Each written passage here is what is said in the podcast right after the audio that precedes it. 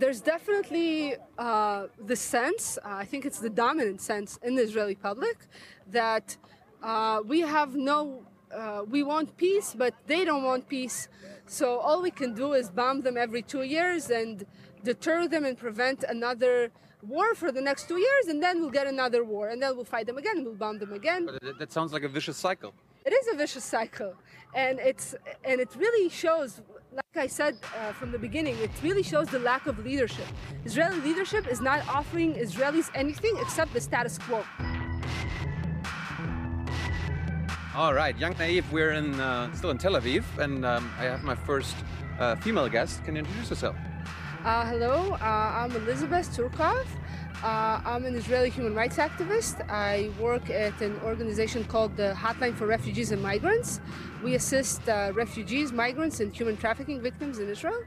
And I'm also a blogger and a peace activist. Where are we here?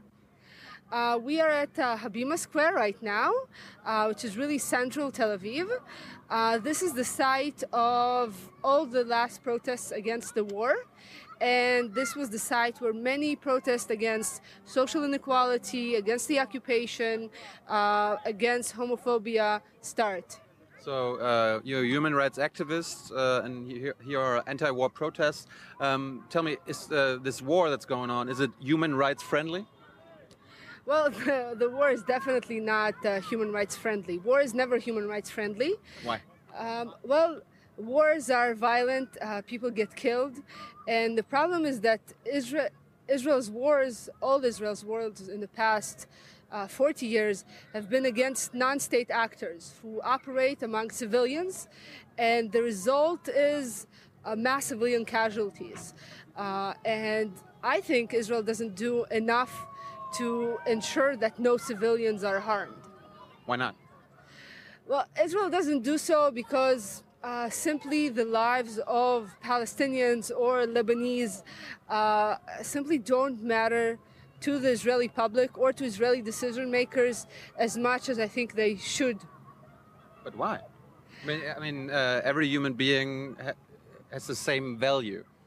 Well, this is not the. I think this is not the typical view anywhere in the world. I think nationalism and kind of religious bigotry uh, makes many people think that Christians are better than Muslims.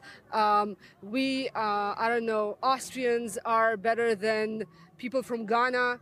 Um, and in Israel, uh, this kind of sense of nationalism and also religious bigotry and also a lot of fear and demonization results in really a dehumanization of Arabs, of Palestinians, and of others. So, um, tell me, what, in your view, what's going on in Israel and uh, Gaza right now? Well, I think the situation we're in right now is really, it really shows the lack of Israeli leadership.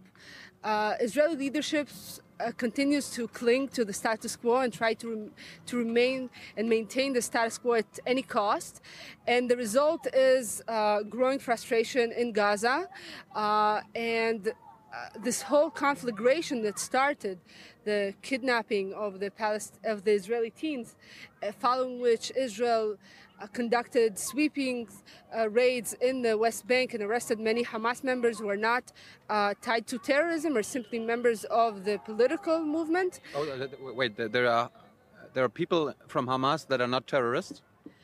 Yeah, they're actually uh, Hamas has a military wing, uh, which is full of combatants who do target civilians and, and hence can be considered terrorists.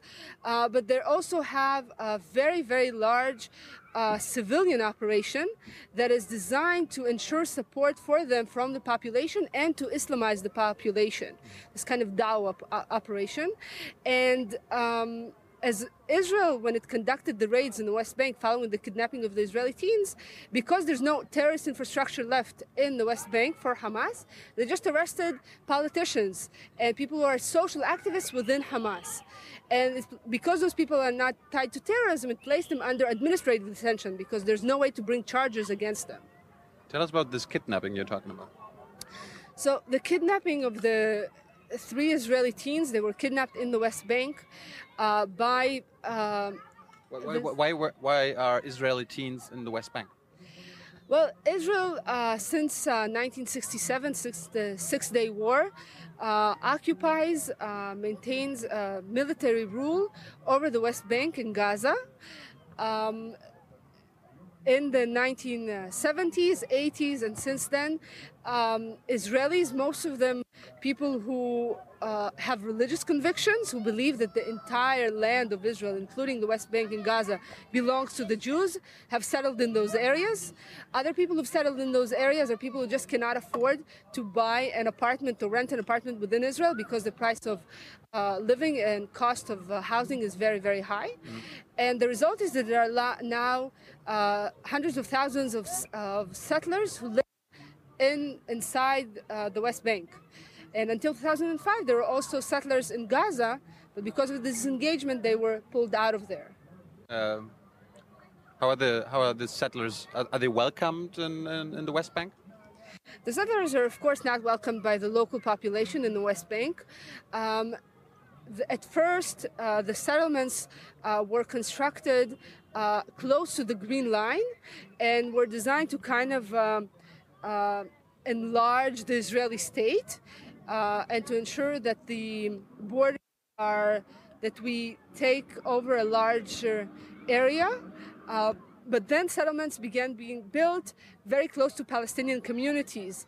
And this involved taking a great deal of Palestinian lands, confiscation of those lands, um, uh, other uh, restrictions on freedom of movement, freedom of association. Uh, and the result is really that the Palestinian population, most Palestinians have never lived under anything except either military rule uh, or now in Gaza, a siege. Are there Palestinian settlers in Israel? There are also um, Palestinian Israelis. Uh, Israel was uh, founded in 1948 um, after the UN decided to partition Palestine, which was under, under the British mandate, decided to partition it. Um, uh, most of the land uh, went to uh, the Jews, even though the Jews were a minority. Um, and as a result, uh, the Palestinians who were uh, here before the Jews came over uh, opposed this partition and launched uh, a war, uh, basically a civil war, uh, that ended in the defeat of the Palestinians inside Israel and the Arab armies that came to aid them after Israel was established in 1948. And uh, as a result of this war, um, about 700,000 Palestinians were expelled or fled the fighting. and they were kicked out some of them were kicked out, some of them fled because there's war. The main problem was um, that Israel prevented the people who fled or people who were kicked out from coming back. Why? Um, because Israeli leadership considered uh, Palestinian Israelis to be a threat, a security threat, and a demographic threat. This is one reason why uh, the Palestinians inside Israel were kept under military rule until 1966, while Jewish uh, Israelis were not subject to such uh, harsh restrictions. So let's get back. Let's get back to this kidnapping.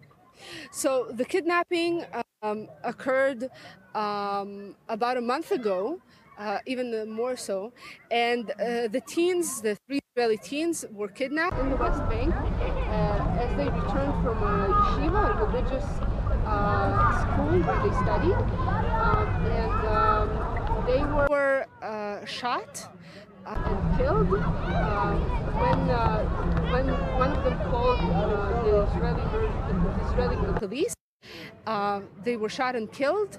Uh, their bodies were buried, buried, and the people who kidnapped them haven't yet found. According to the Israeli government, they are Hamas members from, uh, Hebron, Khalil in Arabic, and they. Um, as a result of this kidnapping, Israel decided to cast the blame on all of Hamas, and including Hamas in Gaza, uh, which was actually not responsible for the kidnapping and didn't order it.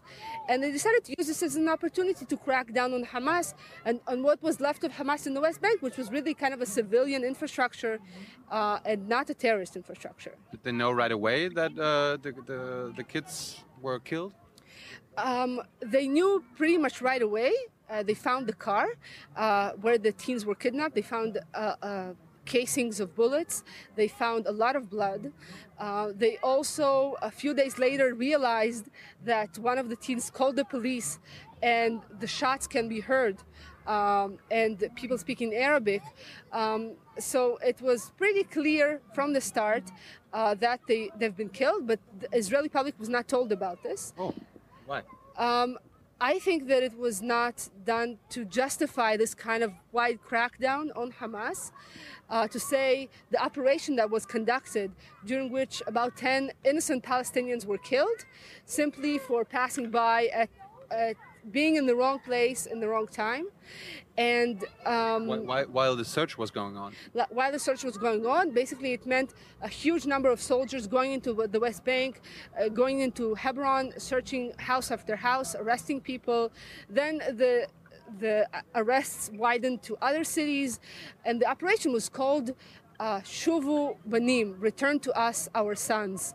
Um, and uh, the Israeli leadership kept saying that we believe that the kids are alive, uh, even though uh, it was clearly not the case.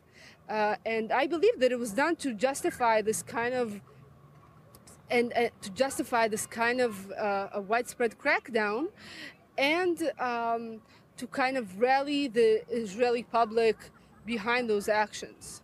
Why, why would they do that? Why would a government lie about such an I mean, sensitive topic like kids being killed. Why, why, why wouldn't they tell the? did they tell the families and all that? No, they didn't tell the families uh, this information. Uh, there were even reports that the police recording, when they did recover it, they actually silenced the sounds of the bullets uh, of the kids being shot. So they didn't tell the families. I understand that there was not, uh, at least there wasn't a complete certainty that the kids were dead. Um, but while the search was going on, the atmosphere inside Israel was unprecedented because the government incitement was also unprecedented. And there are a lot of long term trends that have led to this kind of a, um, public atmosphere in Israel that resulted in people taking to the streets to protest, uh, you know, for the release of the children, for the success against the kidnapping uh, to cry for the children, to mourn them when they, it was found out they, that they've died.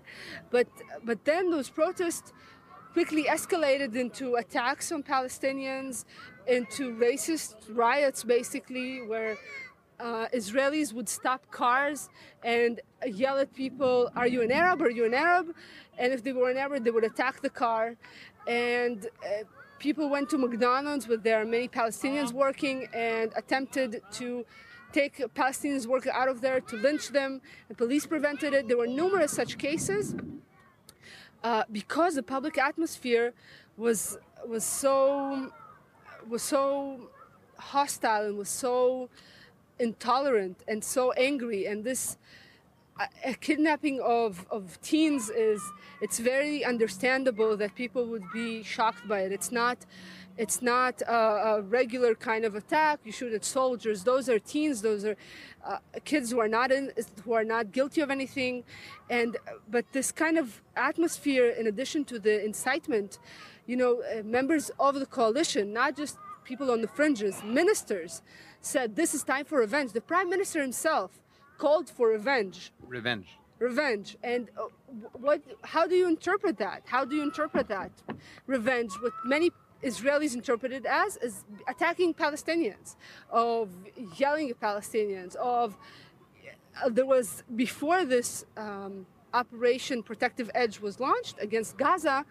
Um, this war now. This war now um, is uh, Netanyahu was perceived as weak. Who's Netanyahu? The prime minister of Israel. Uh, he was perceived as weak and as a person who is not avenging the death of those kids the way it should be. And now we have 1,800 people dead in Gaza, and, and still people are not satisfied with, they don't feel that we've avenged it enough. Why, why, why are people like, I mean, there, there are people killed, kids even being killed. Why do human beings here say, okay, we need others to be killed as well because uh, there needs to be revenge? Why isn't that it's inhumane, uh, an inhumane reaction, don't you think? I think it's I think it's a very humane reaction. I think something uh, within us makes it very easy for leadership when it's interested in doing so, and for influential people and for the media to incite us against other groups. It's very easy to label people as other, as dangerous, as barbaric, as not as good as us, and then use that to justify really heinous crimes and, and get away with it. Right now, uh, all the recent polls show that only 5% of Israelis oppose this war. 5%? 5% of Israelis oppose the war, yes. And this is this is a, a very very small percentage, and the crimes happening in Gaza are unlike anything we've seen even in previous operations.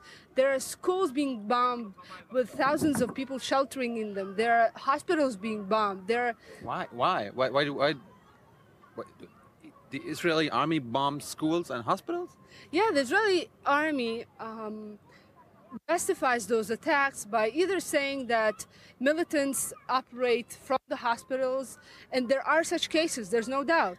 Uh, Hamas is not an organization that is concerned with the welfare of Palestinians. I don't believe that it is interested in that. Um, and that's why they operate among civilians to keep themselves safe. If they operate out in the open, they'll be killed right away. Um, but Another reason that schools are bombed and homes to the disabled are bombed and ambulances are bombed is because Israel doesn't care.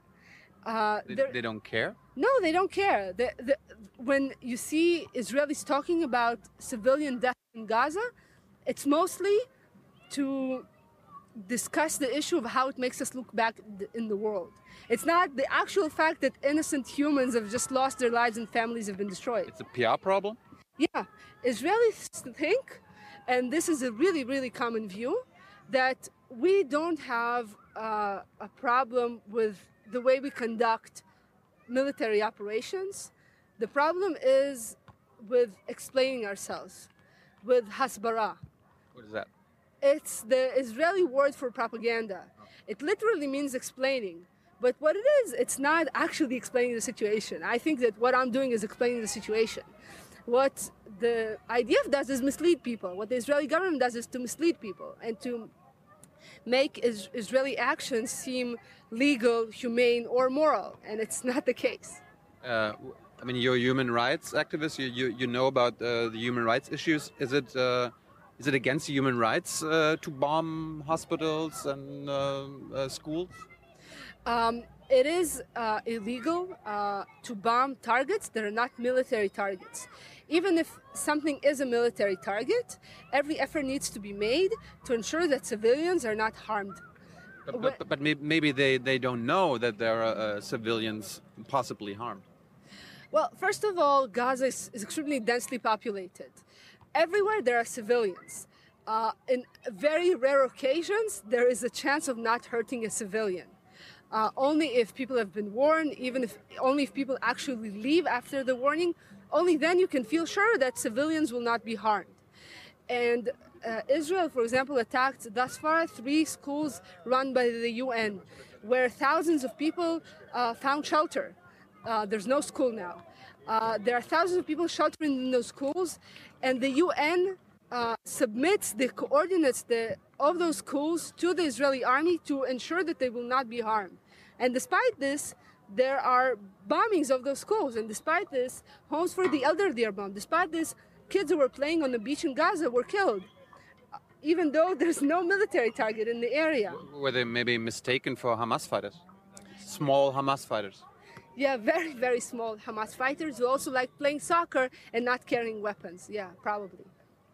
So what? what uh, I mean, uh, I mean, is is it even okay to when you know that? I mean, I remember we did a lot of episodes about drone strikes, and uh, when when Americans uh, attack uh, terrorists uh, with drone strikes, and there are even the possibility that civilians are harmed is considered like a crime. is it like? Can, can you? Is that the same case here? That is, is that a crime too? It's definitely a crime to not uh, make sure that civilians are not harmed. And it's definitely a crime to target places that are not military targets, as the UN schools, as private homes of Hamas members. For example, the private home of Ismail Haniya, the prime minister, or the Palestinian prime minister, is not involved in any military activity, his private home was leveled to the ground. No one was there. It was just collective punishment for his family that now they're homeless. This is not a military target. Uh, there are numerous such attacks on homes of Hamas members and Palestinian Islamic Jihad uh, members, uh, people who are involved in combat, but their homes are not legitimate military targets. And in those attacks on their homes, uh, hundreds of civilians have been killed. Now, this this is not a military target in the first place. You can't even get into the debate of whether this uh, is, uh, the IDF uh, invested enough effort into making sure that no civilians are harmed, are harmed, and warning them to get away, in uh, you know observing with drones to make sure that no civilians in the area. It's not a legitimate target. Period and and so many people are being killed. Uh, entire neighborhoods are being flattened. There's no way that an entire neighborhood is inhabited by terrorists. And there's no way that destroying the home of a family would make them like israel oppose hamas. It doesn't happen. What happens is that people get the hatred grows. Uh, the likelihood of a peace agreement that will finally put to rest this misery it gets more and more distant. But what would be the alternative? Like, uh, um, maybe Israel is saying there's no alternative to this way of doing business, uh, of uh, doing war. Um, there's definitely uh, the sense, uh, I think it's the dominant sense in the Israeli public, that uh, we have no, uh, we want peace, but they don't want peace. So all we can do is bomb them every two years and deter them and prevent another war for the next two years, and then we'll get another war, and then we'll fight them again, we'll bomb them again. But that sounds like a vicious cycle. It is a vicious cycle, and it's and it really shows. Like I said uh, from the beginning, it really shows the lack of leadership. Israeli leadership is not offering Israelis anything except the status quo, except more bloodshed, except more soldiers being killed. It's clear that no one cares about civilians in Gaza. But what about soldiers? There are soldiers, so many have lost their lives. There are now 60 soldiers who've died in Gaza. More will continue to die if this operation doesn't end, and more will die in two years when we have the new war. And this lack of leadership is really is really really troubling me because the problem is that on the left as well, the alternatives are not voiced very clearly. For example, the largest leftist party now, the Labour Party, supports this war. They don't oppose it. They don't say anything critical of the conduct of it. They don't say war crimes are being committed. They don't say, well, maybe we shouldn't be bombing schools. Uh, well, maybe another war will make the two state solution, which we support, uh, seem more distant and less likely. They don't say anything like that. And, and maybe they support the one state solution. No, they don't support the one state solution because the one state solution is supported by radicals on both fringes the radical left, which wants a binational democratic state, and the radical right, which want either uh, a Jew-only state, basically ethnically cleansing the Palestinians out of Israel uh, and the West Bank and Gaza, uh, or um, they want uh, an apartheid state, which is what the Jewish Home Party, for example, supports. Uh, uh, a Jewish Home Party is part of the coalition headed by Naftali Bennett. Their idea for a solution is annexing um, Area C, which is most of the West Bank, and, and granting citizenship to those people. Um, but areas A and B, uh, which are the areas under uh, military control uh, of uh, the Palestinian Authority, uh, and under the political leaderships of the Palestinian Authority, uh, and areas that are under political authority of the Palestinian Authority but military control of the Israeli army, uh, that those areas will huh? remain, oh, cool. that those uh, areas will remain under um, Israeli military rule forever. Basically. They will be granted limited autonomy. Uh, the A and B areas, if you look at maps, are very, very tiny. Basically, looks like the apartheid regime in South Africa, which established small Bantustans uh, for the for the natives. What's apartheid? Apartheid is a regime that existed uh, in South Africa of uh, racial separation. Uh, it involved discrimination in all walks of life and complete segregation. Um, there were separate movie theaters. Um, uh, Africans uh, had to, uh, and colored people had to carry identity papers to pass through checkpoints. They were not allowed into cities at night. They could only come and work there. Um, they uh, had to live in small areas uh, that were underdeveloped. Uh, and that were led by leaders who were basically kind of puppets of the apartheid regime of the white apartheid regime. Um, they uh, could not uh, vote for the parliament that makes decisions. Um, and, and this system existed in South Africa uh, until about 1991, 1993. Not so long ago. Not so long ago. Uh, the, the struggle for against the apartheid in uh, South Africa uh, was really led by people uh, inside South Africa who uh, who launched strikes that uh, basically crippled the economy of South, South Africa because most of the labor force, most of the people working in mines, for example, um, were uh, were black. Uh, and as a result, uh, the apartheid regime, and as a result of international criticism, uh, the regime collapsed. But is it really like you mean, say apartheid in South Africa, is it really comparable to uh, the situation here?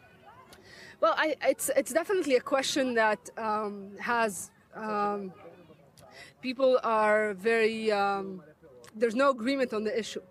Um, I personally think that inside Israel, inside the 67 borders, we can't speak about an apartheid regime. There is discrimination against uh, Israeli Palestinians. Uh, they had lands confiscated. They, their protests are much more violently crushed. Um, do, do, do Israeli Palestinians have the same right as Israelis? They do officially, yes. Uh, they can, you know, vote for elections. They can get elected into the Knesset.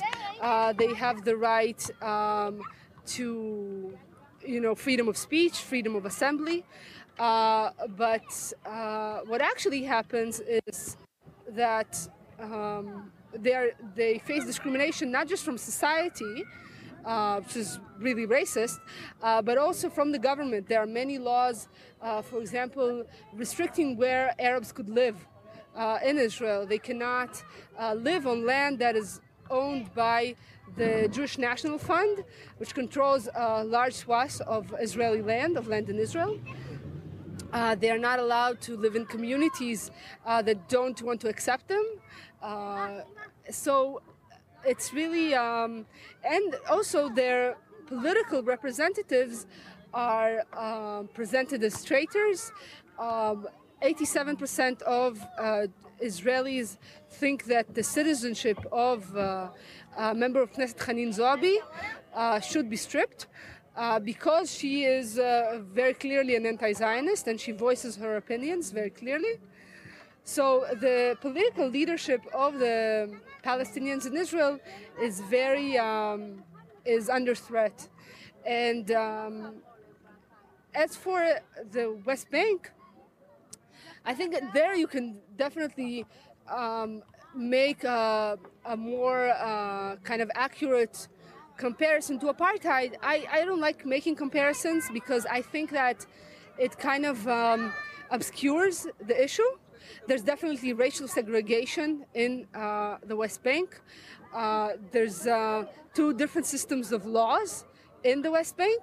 So, for example, if uh, an Israeli teen, uh, an, let's say an Israeli boy uh, who is uh, 12 years old and an Israeli Palestinian and a Palestinian boy got into a fight, uh, they um, the the, the Palestinian child can be sent to prison and then he will be, uh, in 99.9% of the cases, he'll be convicted. The child. The child, the 12 year old child, because the age of legal responsibility for Palestinian kids is 12. For Jewish kids, it's 14. This is just one example generally, Palestinians are in the West Bank uh, are subjected to military courts, not to civilian courts. Uh, so, if uh, an Israeli commits a crime inside the West Bank, he is judged by a much fairer system than uh, one by military courts. Uh, like, um, like on, on, an international level, is apartheid legal? Uh, apartheid is illegal. Illegal. it is illegal. it's there are international conventions against apartheid. Um, it, those were drawn up during the struggle against the apartheid in South Africa. Um, occupation is legal under international law, but um, for example, settlements are illegal under international law. Um, of the things that Israel does in the occupied territories are illegal un- under international law. So, so, just for clarifying, uh, the West Bank is occupied by Israel, and when Israeli people uh, build houses there, that's illegal. Yes, it is illegal. Uh, it is but, illegal. But why do it do? Why do they do it then? Um, because when the settlements were established and now they are being enlarged, uh, they are. Uh, it was done by people who have the religious belief that all of this land belongs to us. This is what guides them, not international law. But that's religion. Religion uh, doesn't really have to do uh, with the human law. Like this is the earth. Is uh, is reality, not not well, religion. I, I definitely agree with you. The problem is that uh, there are religious people, not just in Israel, uh, who think that um, what's written in books, and religious books, um, that um, there's no um, uh, historical or archaeological or scientific basis for a lot of what is said in the Jewish Bible. They still believe that this is the truth. And uh, it's true that in the Bible it says that all of this belongs to us. Not just actually the land of Israel, also uh, Jordan and Syria and par- parts of Jordan and Syria as well. So are they building set- uh, settlements there too? No, they can't because uh, the governments there uh, would prevent uh, se- uh, Jews from doing so. But when the West Bank was occupied in 1967, many groups inside Israel saw it as an opportunity to reclaim our land, a land that belongs to the Jews, where our forefathers, you know, 3,000 years ago, uh, traveled and fed their camels, uh, etc. So, so the thinking, I mean, the, I mean, I just try to understand how how how this the settlers think. Uh, so uh, Israel controls this land.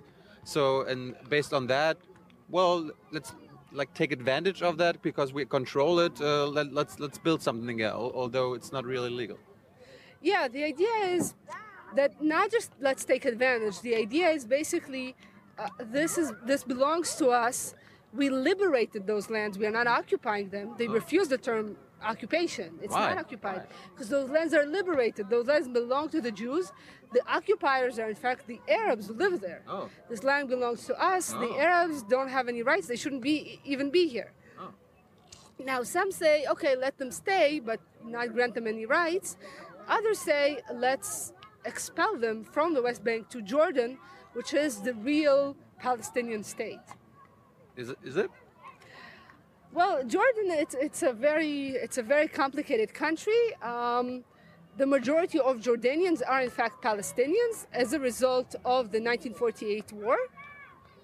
Uh, most people who live there are descendants uh, of uh, the refugees from Palestine in 1947 1948. It's a country that definitely kind of uh, lacks national identity. Um, but uh, of course, uh, ethnic cleansing is immoral and illegal, and, and and even if Jordan has some problems with its national identity, it doesn't mean that uh, people should be kicked from their homes and uh, and force them to become refugees in a country that is not their country, uh, away from their lands uh, on which they've lived for hundreds of years. Um, before, before I want you to explain how the political situation here is, like what what party uh, is in power and all that. Um, let's go. Let's go back to the crimes. Uh, I mean, the, you, you, said the Israeli army commits crimes uh, in fighting Gaza. Uh, do the Gazans? Is it called Gazans? Yeah, Gazans. are they committing crime crimes against like by attacking Israel? Well, um, it is legal under international law to resist an uh, but this resistance must be limited to military targets and military personnel. And this is not the case. Uh, for example, just because before we started filming, we had a siren here over Tel Aviv. Uh, Tel Aviv is full of civilians. Uh, there's no way for Hamas to ensure uh, that the rockets land on military bases uh, or on or on soldiers, and targeting civilians is a war crime. Um, uh, they are a, a, non-state actor, so it's considered terrorism. Basically, it's definitely a crime, and I of course oppose it. Uh, but there are crimes committed on both sides, and the problem is that there are people on both sides uh, who justify those crimes. And for Palestinians, I think this this justification um, it's I think it's much more understandable because of, of what they've gone through. I mean, Gaza is under siege, it's under blockade. Uh, economic activity there is uh, very limited because Israel uh, prevents uh, exports from going out of Gaza. Uh, it prevents a lot of imports from coming in as well. It controls the lands and the sea. Um, and, and the result, people there feel that there's no way to make Israel uh, give them the rights other than by using violence, including violence against civilians. I, of course, oppose this, but I understand where they're coming from. So, so uh, I mean, both sides like maybe say, well, the other side is committing crimes, so it's okay for us to commit crimes. Yeah, this is definitely part of um, part of what is part of the discourse. Palestinians, of course, say we cannot afford to kind of uh, distinguish between civilians or uh, soldiers. You know, all of you at the end of the day go to the IDF and you will be soldiers, so it's legitimate to kill you. Uh, and um, Israelis say all Palestinians will uh, grow up to be terrorists, including children.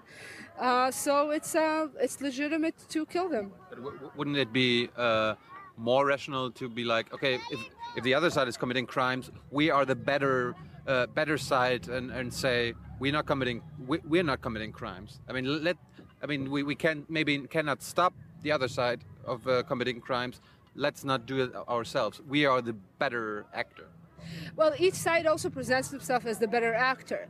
For example, uh, the prime ministers, uh, the prime minister Netanyahu and people who support this point of view love to say that uh, we, you know, invest money in protecting our civilians. We built the Iron Dome. We have shelters. We have sirens because we care about our civilians. Uh, whereas Hamas, they don't care. Uh, they should have spent the money that the millions of dollars that they spent on building tunnels to carry out attacks in Israel. They should have spent them on hospitals and on shelters. Uh, why, why, why, didn't they build an Iron Dome for, for Gaza? Well, that's that's exactly it. You know, uh, Gazans uh, cannot. Uh, first of all, Iron Dome uh, only works for uh, for rockets and for missiles. It does not work for aerial bombardment. Um, and also, uh, you see that in both in both Gaza and in Israel, the leadership does not care about the people. Uh, the leadership cares about maintaining its power. And as a result, you see uh, and Israel as well. Um, about 20% of our budget goes to military expenditure. This is one of the highest rates in the world, and it's actually, at least according to the data that we have, it's about the same and even higher than how much Hamas spends on its military infrastructure. Really? Yeah. And in Israel, this is the spending on uh, defense is done instead of building public housing, on building more hospitals. Hospitals are overcrowded. People are sleeping, you know, uh, out in the hallways because they don't have beds.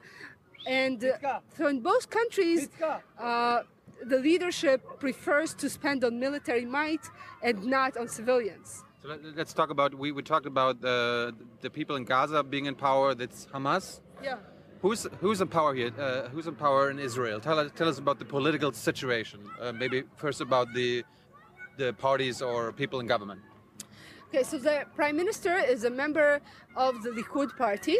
Um, uh, in Israel, the prime minister is the person who holds uh, the real power, not the president.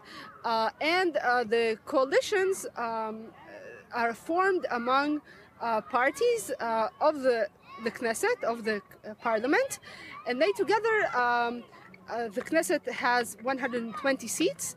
So this means for a government to hold, needs to have at least 61 seats.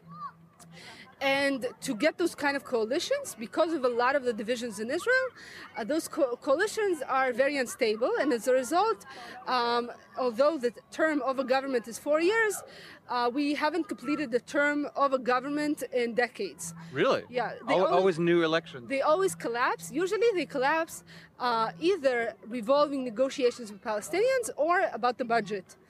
Um, it's very hard to pass a budget. Everyone wants money for their own interests, and as a result, uh, governments fall. Um, It- it- It's funny, like uh, that's totally unlike Germany, where there's very, very rarely new elections. Uh, yeah, and and like how, how many parties are in the uh, in in the parliament? Like, I think right now we have four. I think four parties, or if you count uh, the Christian Democrats, uh, on, on with two parties, there are five. How, how many parties are in the Knesset? So we have uh, a lot more parties. Just in the coalition, we have Likud, uh, Jewish Home, uh, Yesh Atid, Hatnu'ah, and Israel Beitenu. So just in the coalition, we have five parties. Now in the opposition, we have Labor, um, Meretz, Shas, uh, Yehadut Torah, both are ultra-Orthodox parties. Then uh, we have Kadima, which used to be a huge party, now it's just two seats. Uh, eh, We also have three Arab parties: the Communist Party, Balad Party, and the Ra'am-Ta'al Party. So, so we have eight parties in the opposition and five in the coalition. It- it- It's, it's good to hear that there are Arab parties actually voted uh, in. Uh, have they have they ever been in, in the government? No, they've never been in the government. Um, this is even in leftist governments. Uh, this is a result of uh, basically unwillingness on both sides to um, to kind of bring the Arab parties into the government. Uh, but Arab uh, parties support from the outside governments that are pushing for peace. So if they need to vote on something to help the government stay in power, they would. Really? Yeah. For for for governments that promote peace, we haven't had a government that promotes peace in a very very long time. So you're bringing up you know old memories from about 20 years ago. When was it, when was the last time that a government in Israel promoted peace? Well, I think it really And how do, how do you define that promoting peace? yeah exactly. It really it really depends on how you define it. Thank you. Um, um, the the government, for example, of Olmert, uh, the prime minister who you know fell out of power in 2009, uh, he did promote peace. Uh, the problem is that he promoted peace at a point. Um, where he was no longer uh, politically viable. It was after the Second Lebanon War. There was a feeling in Israel that we lost, or clearly didn't win. And as a result, his popularity dropped to 2%. Yeah, it's the lowest ever. And at that point, Worse, worse than George Bush in America. yeah, definitely. And at this point, he began kind of making serious offers for peace. Uh, all previous Israeli leaders who kind of pushed for peace, Barak, and before that, even Rab- uh, Rabin, they never offered the Palestinians their kind of minimal demands. The Palestinians, you know, they feel that all of Israel and the West Bank was once Palestinian until 1948. Uh, the Jews, um, until 1947, the Jews were about 8% of the population. And and they feel that all of this belongs to them. So for them, even to give up on the idea of having all of it is a is a huge compromise. So they feel we've compromised on kind of Israel within 67. We're not going to compromise on the West Bank. And no Israeli leader, except really Olmert, and Olmert offered it at a time when it was politically clear that it was clear that he could not pass an agreement, he could not bring it to the Israeli public and convince the Israeli public to support it. All of them offered much, much less. Uh, they offered 80%, 90%. They offered a state that is demilitarized, that is that has many, many restrictions on it cannot sign agreements with other countries without Israeli approval. So it's really kind of a non-state. Um, and as a result, Palestinians rejected uh, those offers again and again. And unfortunately, the current government hasn't even uh, negotiated seriously. At no point there were serious negotiations. There were only negotiations about negotiations. Uh, and even that effort collapsed after about a year. So uh, you said uh, you mentioned left-wing governments. So this current government is like a right government. Yeah, this current government is clearly a right-wing government. is led by right-wing parties. Uh, most of the parties in it are right-wing are right-wing parties. They're also uh, kind of a centrist party that has absolutely no ideology. It tries to understand what the Israeli public wants and say that. So, for example, the leader of the party recently said, um, "We will kill Muhammad Deif, who is the leader of the uh, military branch of Hamas. Obviously, something that even I would support. Uh, so it's a complete consensus in Israel.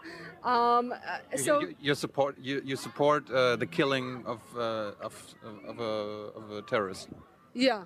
Shouldn't he put, be put in jail? Is, not it better to? I mean, although he's a yeah. murderer. of course of course. Um, I mean, your, your, your, your human rights. I mean, yeah, of course, of course, I support.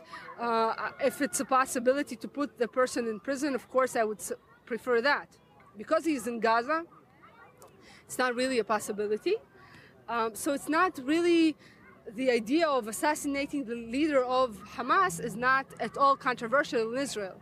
So this is what this party is all about. Basically identifying what Israelis uh, want, what Israelis support, and saying, oh, we also support this. Sounds like opportunism. Absolutely, opportunism. Uh, parties like this pop up every few years. This is really the most cynical manifestation of this trend. And they disappear after a few years because they have no agenda and they fail to deliver on what most of the Israeli public wants. Um, and um, in addition, there, all of this government is very capitalistic. All the parties in it are very kind of against social justice, social equality. And there's also a party uh, called Hatnua, uh, which is led by Tzipi Livni. She presents herself as kind of a leftist. Uh, she hasn't opposed this war. Uh, she hasn't. She she kind of um, is more reserved than the other people in Israeli leadership but she uh, never seriously um, negotiated for peace. Part of it was because she was not granted the powers to do so, but um, but really uh, she's not as bad as others. I, I could say that. She's definitely uh, not leftist, though. It's not a siren. Yeah, that's every, what, what everyone's trying to understand. I think it's not a siren, no. Um, you, you, mentioned uh, Livni. It's she's a woman. You're a woman. What, what do women in uh, Israeli politics? What, what, what kind of role do they play? Well, um, on the Israeli right, uh, no Israeli right-wing party is led by uh, women. Um, there are uh, two women who head parties in Israel: Tzipi Livni and Zehava Gal'on, which heads a kind of a, a, a leftist, social democratic human rights party.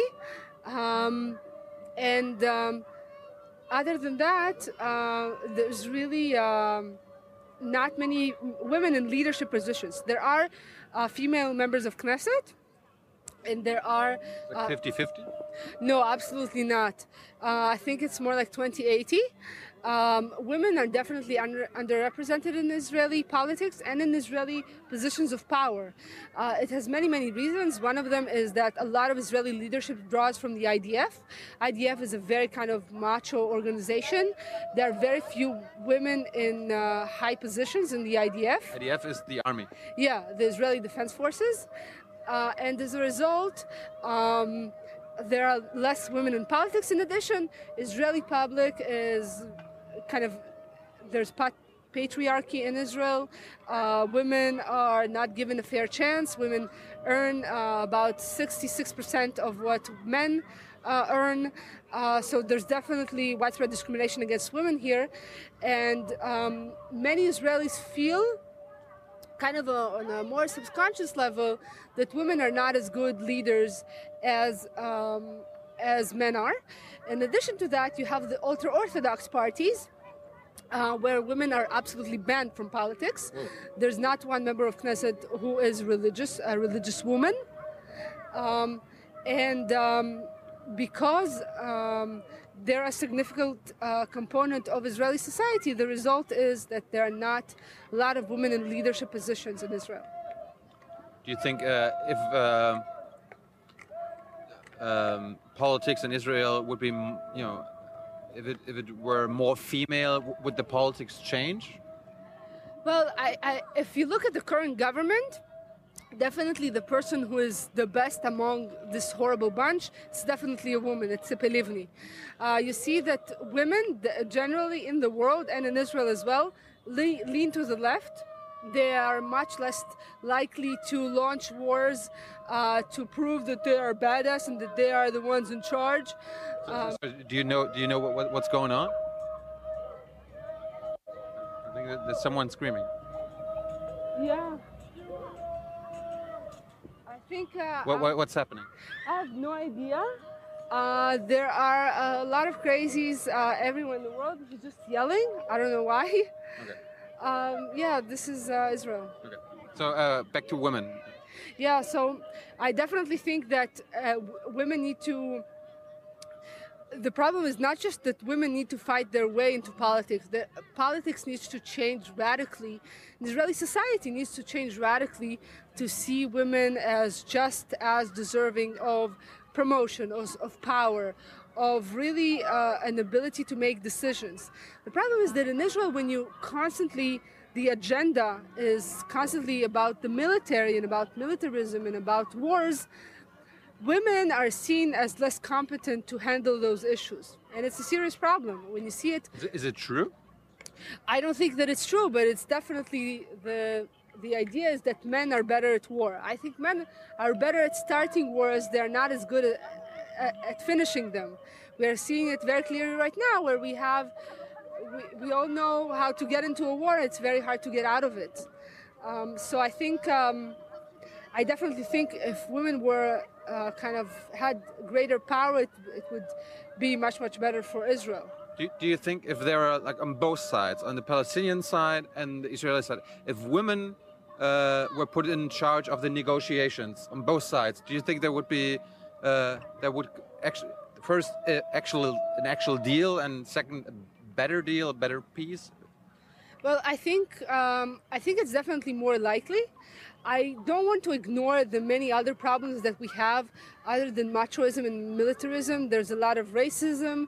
Uh, there's a lot of paranoia and fear, and women and men can be paranoid and fearful. Um, so uh, it's not a solution, but it would definitely, I think, advance us uh, to the right uh, place because I think you even see it, for example, in the names of the operation. The, the current uh, name of the operation um, in Heb- in English, it's protective edge. In, in Hebrew, it's Tzuk Eitan, which means a sturdy rock. It's a kind of a very phallic name, and um, you see it in the way in the way Israeli leaders talk about it. It's very about proving that we're macho. We'll show them. You know, it's really this attitude is absent in women, and I think it would definitely, even if you ignore the occupation and you ignore the Palestinian issue, they're just they're, women need to uh, be in leadership positions because um, not everything that um, not everything can be done with force uh, in all aspects of life. So, in uh, in the end, um, how, how how can the world, how can Israel and the Palestinians uh, overcome this whole situation? Is there is there a way out of this, as we discussed earlier, vicious cycle? Well, um, I think there is a way out of it. I think it's uh, it's unlikely that the current Israeli leadership um, and the current Israeli public will support my uh, my uh, what I suggest is the way to solve it. I think the Israeli government needs to embrace the Palestinian uh, unity government between Hamas and uh, the Fatah. Uh, this uh, unity government uh, is very moderate. It's filled with technocrats, not people who are Hamas members. And uh, it needs to start seriously negotiating with this government. No more negotiations about negotiations. No more negotiations about preconditions for negotiations. Enough. Seriously negotiating the parameters of the way uh, this uh, conflict needs to end are pretty clear. Uh, it's it's the the way most of the world understands that this is how it's supposed to end the two state solution, uh, two countries living side by side with trade, free passage from the West Bank to Gaza. Um, all of this, of course, needs to be done gradually to ensure safety of Israelis. Uh, obviously, um, uh, Hamas is a strong organization with thousands of fighters and rockets. It needs to be disarmed. Uh, it needs to be integrated into a Palestinian military. Uh, at the same time, settlements need, need to be dismantled. And in the end, we'll reach uh, a, a situation when we are finally living in peace. There's no other way to solve the problem of security and terrorism other than by uh, reaching a political compromise. There's just no other way. No, I know no other case in history where you oppress the people and oppress them and oppress and oppress them enough so that they keep silent, so that they give up their desire to be free, their desire to have um, their own country, their desire to to enjoy what life offers to other humans.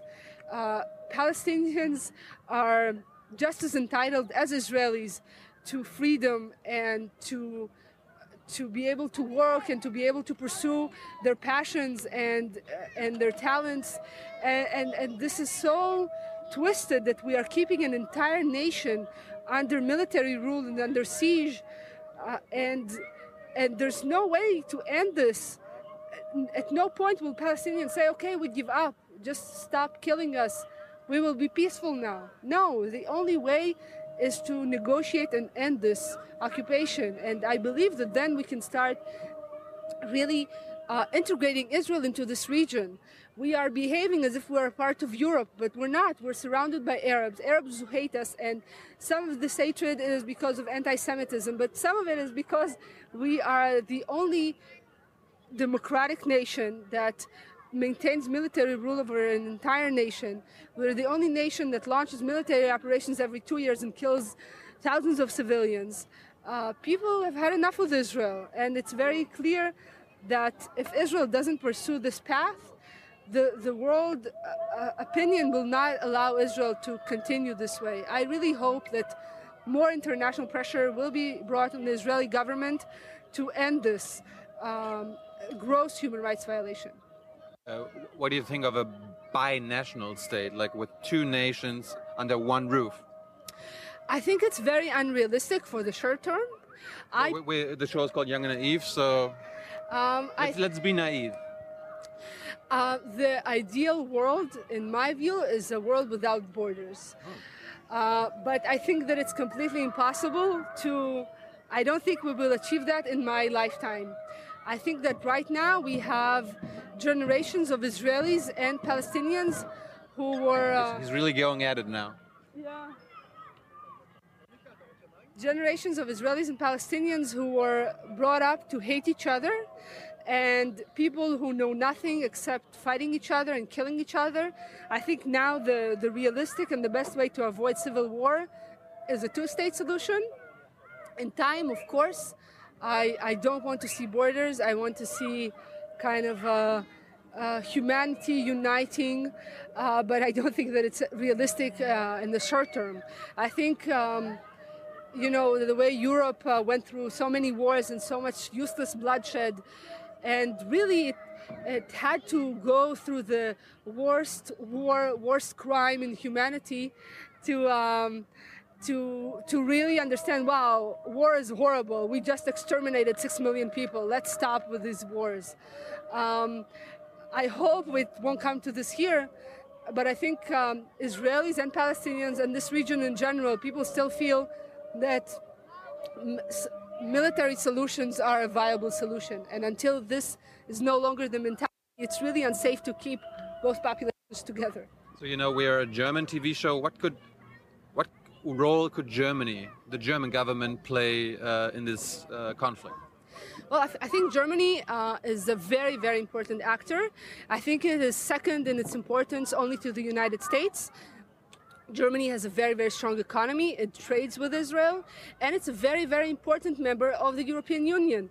Um, I think uh, any steps by the uh, German government uh, to condemn Israel, to threaten it with, I'm not saying right away, sanction Israel, embargo it, let people, you know, starve in the streets. At, at first, you can start with condemnation, with diplomatic measures. Uh, if it doesn't work, we can move on to other steps. I think the German government, um, because of our history with the German people, I understand that it's um, it results in kind of a almost automatic German backing for Israel. I understand the guilt. I think you should be feel guilty, but uh, at some point you also need to understand that Jews can also be other than victims. And in this equation between Israel and Palestine, Jews are not the victims. The victims are the Palestinians who are deprived of their rights. I mean, you, you, mentioned the, um, the guilt the German government feels, and that's why they maybe uh, shy away from more um, like, uh, like action that you think is necessary. Uh, maybe what, what, can Europe do or the EU do? Well, I think the EU. Um, first of all, in the EU, uh, it's definitely the general attitude of the EU is more critical of Israel than the German attitude is, uh, because the rest of Europe doesn't feel as guilty. Um, and I think the EU uh, for example, the fact that uh, um, the EU forced Israel into agreeing not to funnel any funds from the Horizon 2020 project, uh, which is about academic cooperation, promised not to provide any of that funding to uh, settlements or to academic establishments uh, in the settlements, I think it's a good step. It shows that whenever you combine um, your opposition to the occupation with money, it works. And the EU is the main trading partner with Israel. The EU has a great deal of power uh, in that sense, and I think the first step, and I'm saying this even though it's now officially illegal to do so in Israel. Um, what, what, what? Well, in Israel, if you call for boycotting Israeli goods, um, it is illegal, but you can be sued uh, for it by anyone, and that person doesn't need to prove damages uh, to sue you. So but I think that the first step, absolutely first step, is boycotting settlement goods. Those are goods that are produced on Palestinian land uh, by exploited laborers, most of them Palestinians. Uh, no one should be buying from firms that um, that are making money off of oppression. This is the first step. I think I think people don't realize how much Israel depends on the international community, on the EU, on the US, for, for maintaining its legitimacy, for maintaining its power, for maintaining its economy. I think even such small steps can work. If they don't work, of course, there are more steps that can be taken and should be taken. But I think right now, the the general trend needs to be escalated. Israel needs to understand that there is a price to pay for its actions. Uh, the Palestinians uh, and people who support them cannot uh, stand by uh, and, and and this injustice needs to be brought to an end and I myself, as an Israeli activist, I try to change Israeli society from within so that people understand that what is happening is wrong. But it's very, very difficult because the forces that are working against us are much more powerful than we are. They have most of the media, they have government, you know, access uh, to the media, they have the educational system, which produces children who are very militaristic and nationalistic, we are dealing with forces that are much stronger than we are. And that's why we and most of all Palestinians need international help uh, that would make Israel finally pay the price for what it is doing.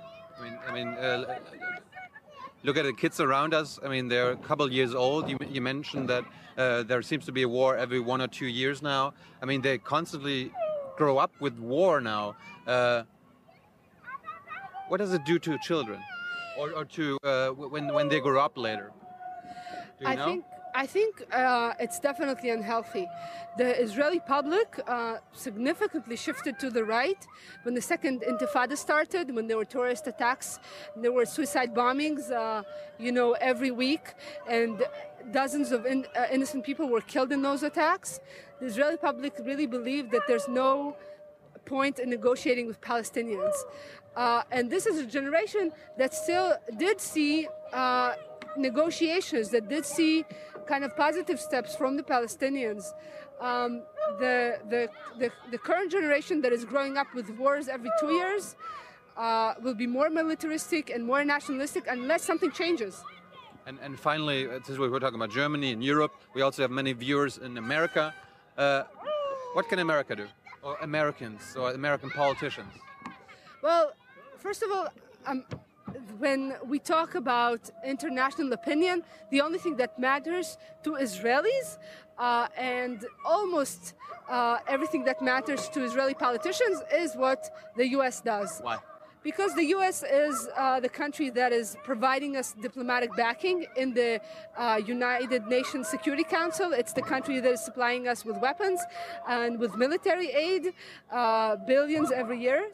Um, Americans, uh, I hope, will understand that the fact that they are not, uh, the fact that most of the American public is not interested in foreign policy means that foreign policy in the United States is um, very influenced by small groups. Uh, those small groups are not just the AIPAC, Jewish lobby, as some people think. It's a lot of it is religious groups, uh, Baptists, evangelicals. People think that uh, all the Jews need to come to the land of Israel for Jesus to return. It's not. Foreign policy should not be influenced by matters like these. Um, like foreign policy based on religion. Yeah, it is. There's no doubt about that. American foreign policy towards Israel uh, was influenced by religion uh, from way before Israel was established. And I think that Americans need to understand that um, getting involved will actually matter because you're in a country that has great influence over Israel. Um, getting uh, your Congress people, getting the administration uh, to uh, feel that the the foreign policy that they're pursuing uh, vis-a-vis Israel has a price. That not all Americans back Israel. That people are critical of what's happening here. I think it it can cause really really can lead to really significant difference. And I hope that uh, the Americans who watch this. Uh, feel that they that they should be doing something to change that because really you have a lot of power in your hands. I mean, uh, when there are negotiations, like final, okay, final, final thing, no uh, when, when there are nego negotiations, and there's usually like a like a impartial uh, guy in the middle, like a mediator. Yeah. Who can that be? I mean, obviously, I guess not America, since uh, they're backing one side. Obviously, not Germany, because we're back one side. Yeah. Uh, what actor, what country, what government can that be? Well, I think the problem is that right now in the international community, everyone feels that everyone is picking sides and no one is fair. Um, I think that, first of all, the EU is a much more balanced party than the United States. Unfortunately, because um, it is perceived by the Israeli government as pro Palestinian, um, Israel is not letting the EU gain any influence in terms of the negotiations.